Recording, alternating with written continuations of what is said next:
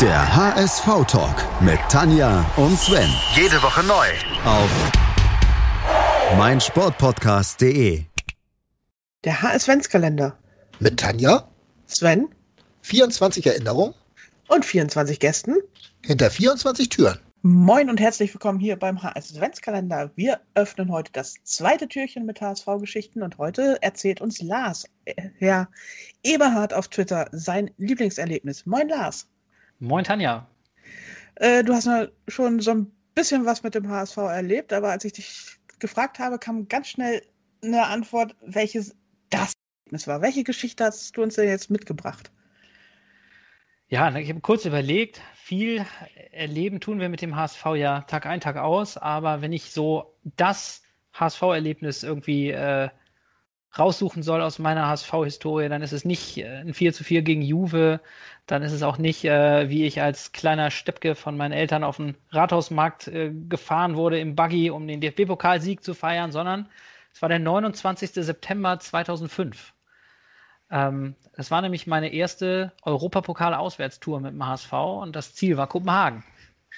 Wir waren in der Euroleague, äh, hatten das Hinspiel gegen FC Kopenhagen zu Hause 1 zu 1 gespielt äh, und sind mit sieben, mit sieben Jungs mit dem, äh, mit dem Kleinbus nach Kopenhagen gefahren, hatten das Glück, Karten zu bekommen. Und im Grunde war dieser gesamte Tag ein Wahnsinnserlebnis. Ich habe jetzt äh, natürlich im Vorfeld nochmal drüber nachgedacht, was da eigentlich alles so passiert ist. Ähm, das Ganze gipfelte dann natürlich damit, dass, äh, wer sich nicht erinnert, Spoiler, äh, Raphael van der Vaart in der, keine Ahnung, 92., 93., 94. Minute ähm, per Elfmeter das viel umjubelte 1 zu 0 für den HSV geschossen hat, was uns dann äh, zum Weiterkommen gereicht hat.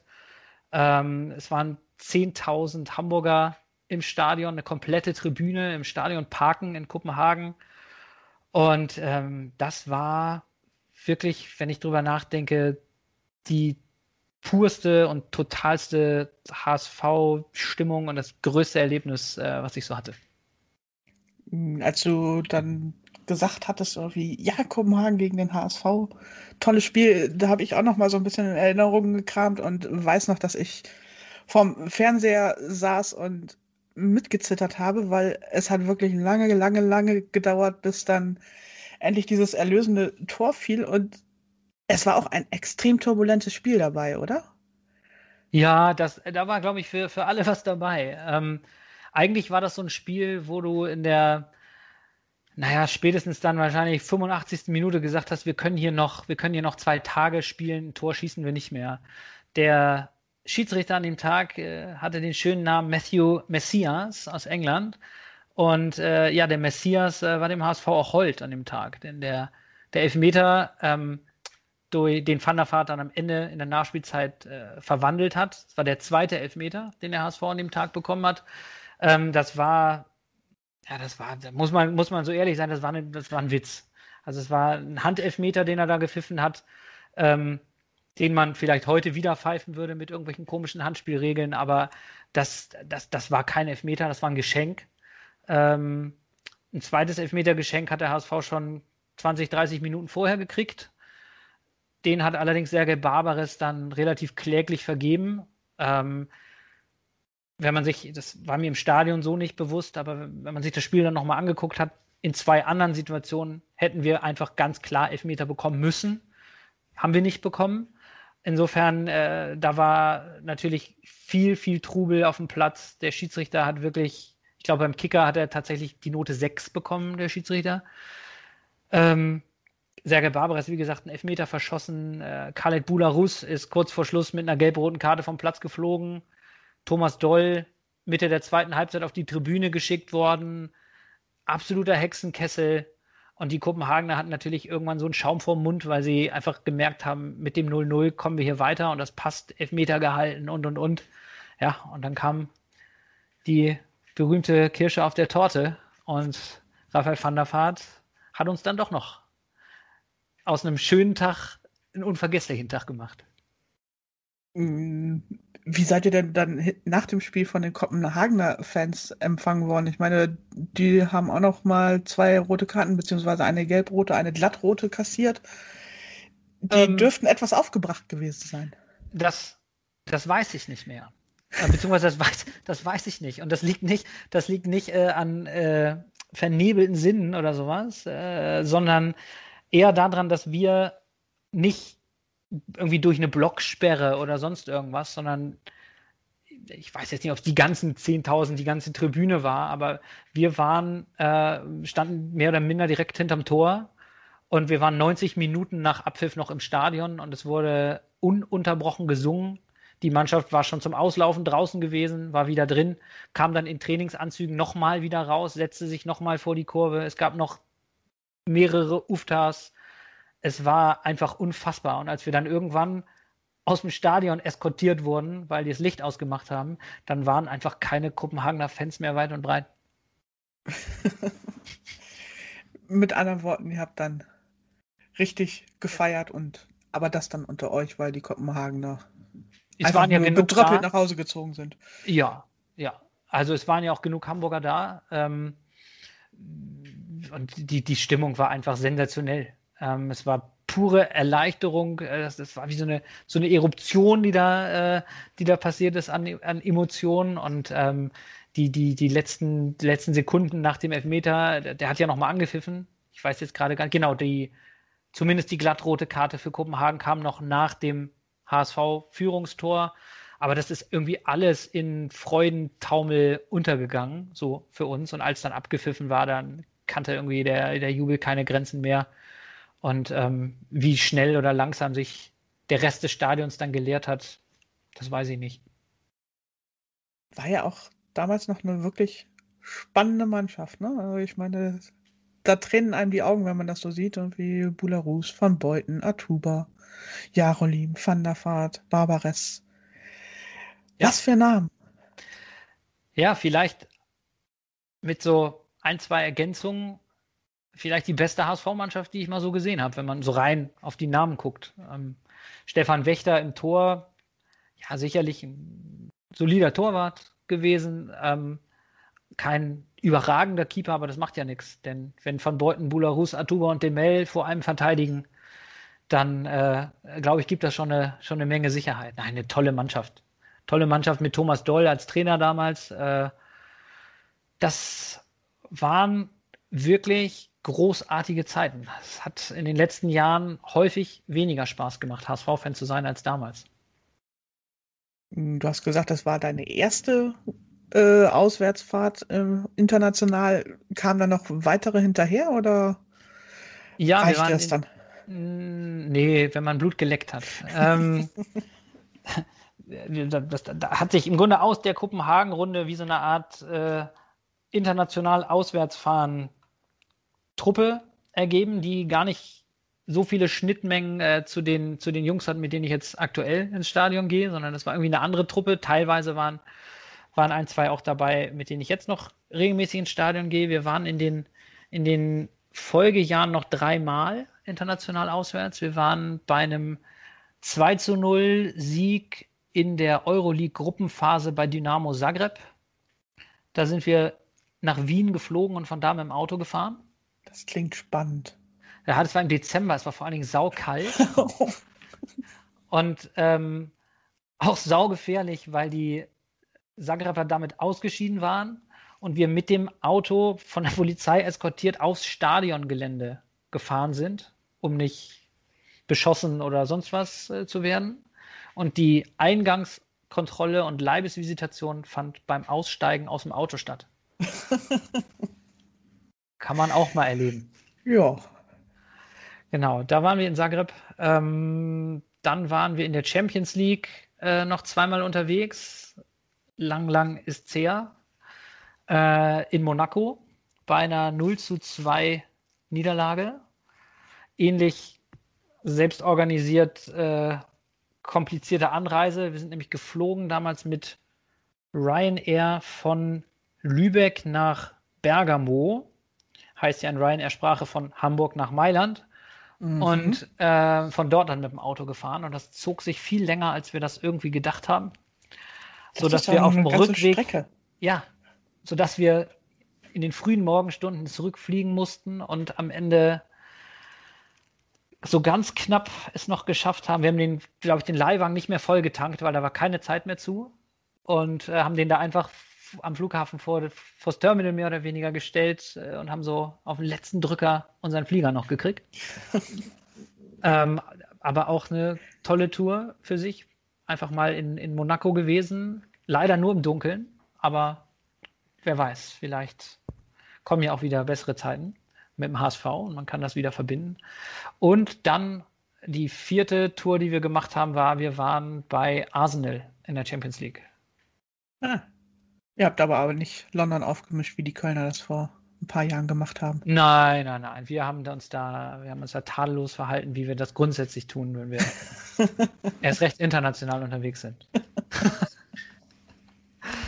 nein. Aber die Kopenhagen-Tour war so ein bisschen der, der Stein des Anstoßes und ja, aufgrund der ganzen Geschichten. Wir sind äh, beinahe in Puttgarden an der Fähre hängen geblieben, weil uns dort erst äh, aufgefallen ist, dass unser Fahrer seinen Personalausweis zu Hause vergessen hat. Oh. Und die so eine schöne Kontrolle gemacht haben, weil sie gucken wollten, welche Fußballfans vielleicht nicht ausreisen sollen.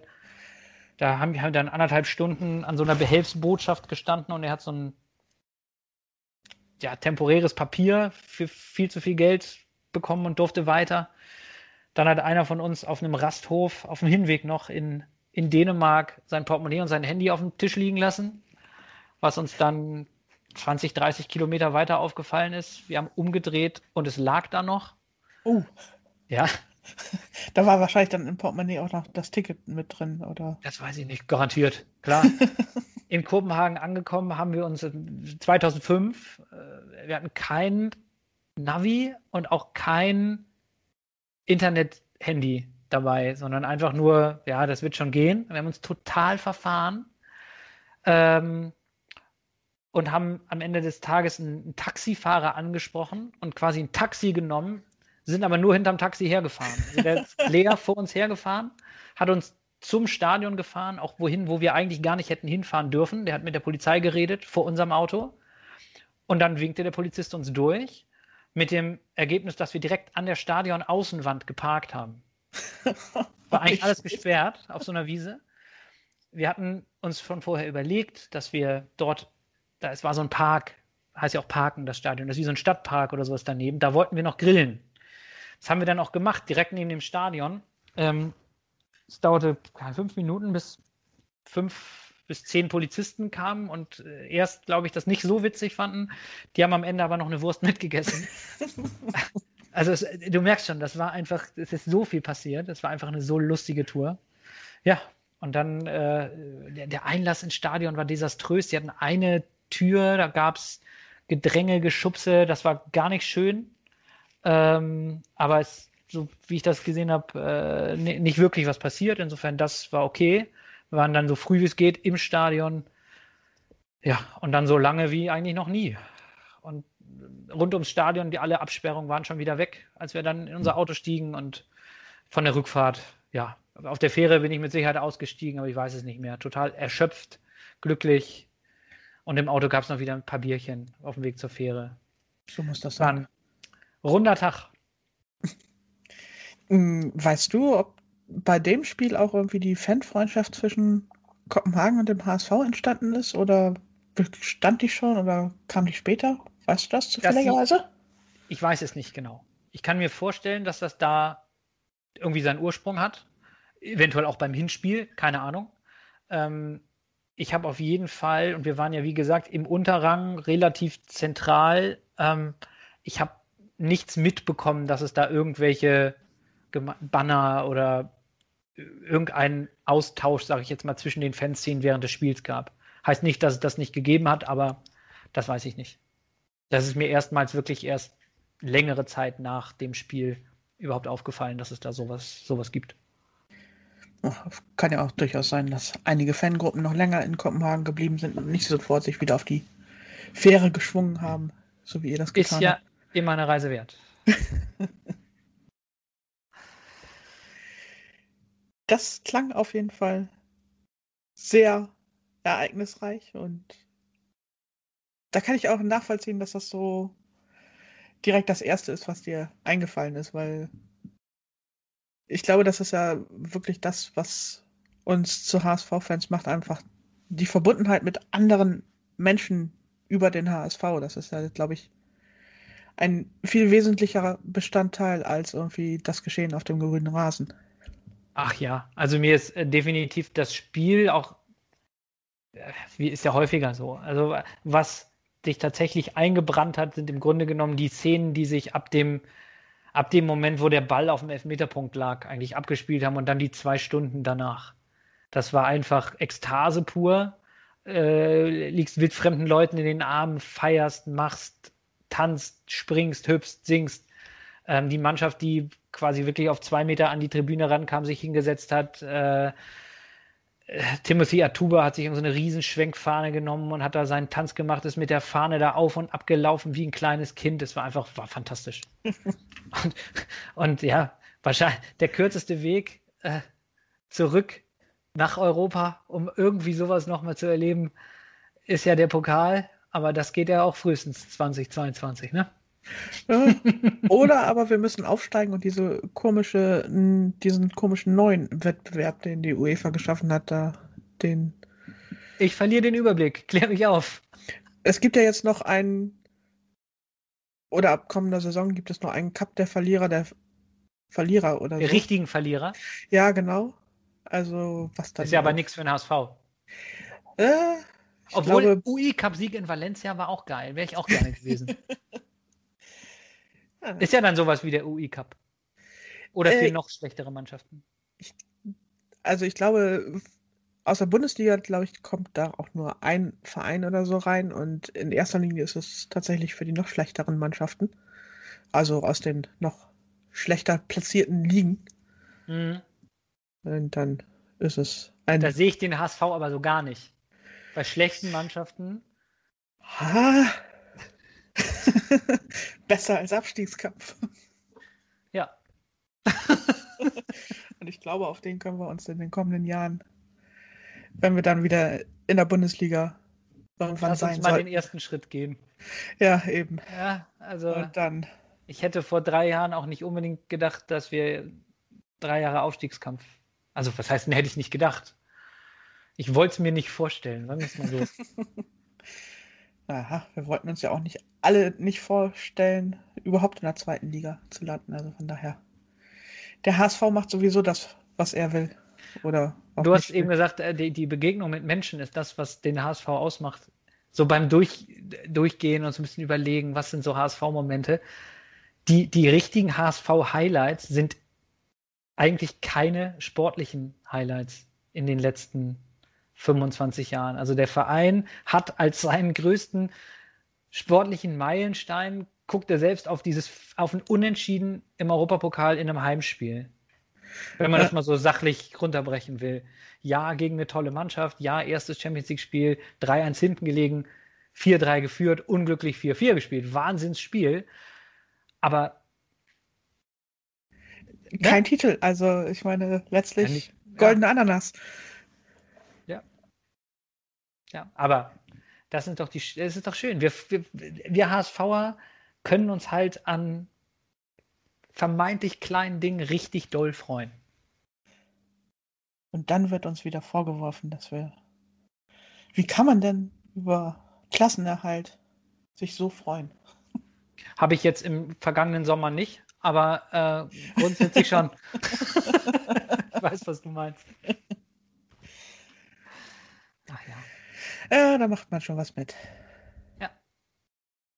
Auf jeden Fall danke ich dir für dieses wunderbare Erlebnis, das auch so wunderbar positiv ist. Ja, was ja gerne. nicht so häufig vorkommt in den vergangenen 15 Jahren beim HSV. Man, man muss schon ein bisschen die Lupe rausnehmen. Das stimmt. Aber irgendwas findet man immer. Ja. Danke, Lars. Sehr gerne. Eine schöne Vorweihnachtszeit. Danke gleichfalls. Tschüss. Wie baut man eine harmonische Beziehung zu seinem Hund auf? Puh, gar nicht so leicht. Und deshalb frage ich nach, wie es anderen Hundeeltern gelingt, beziehungsweise wie die daran arbeiten. Bei Iswas Dog reden wir dann drüber. Alle 14 Tage neu mit mir, Malte Asmus und unserer Expertin für eine harmonische Mensch-Hund-Beziehung, Melanie Lippisch. Iswas Dog mit Malte Asmus. Überall, wo es Podcasts gibt.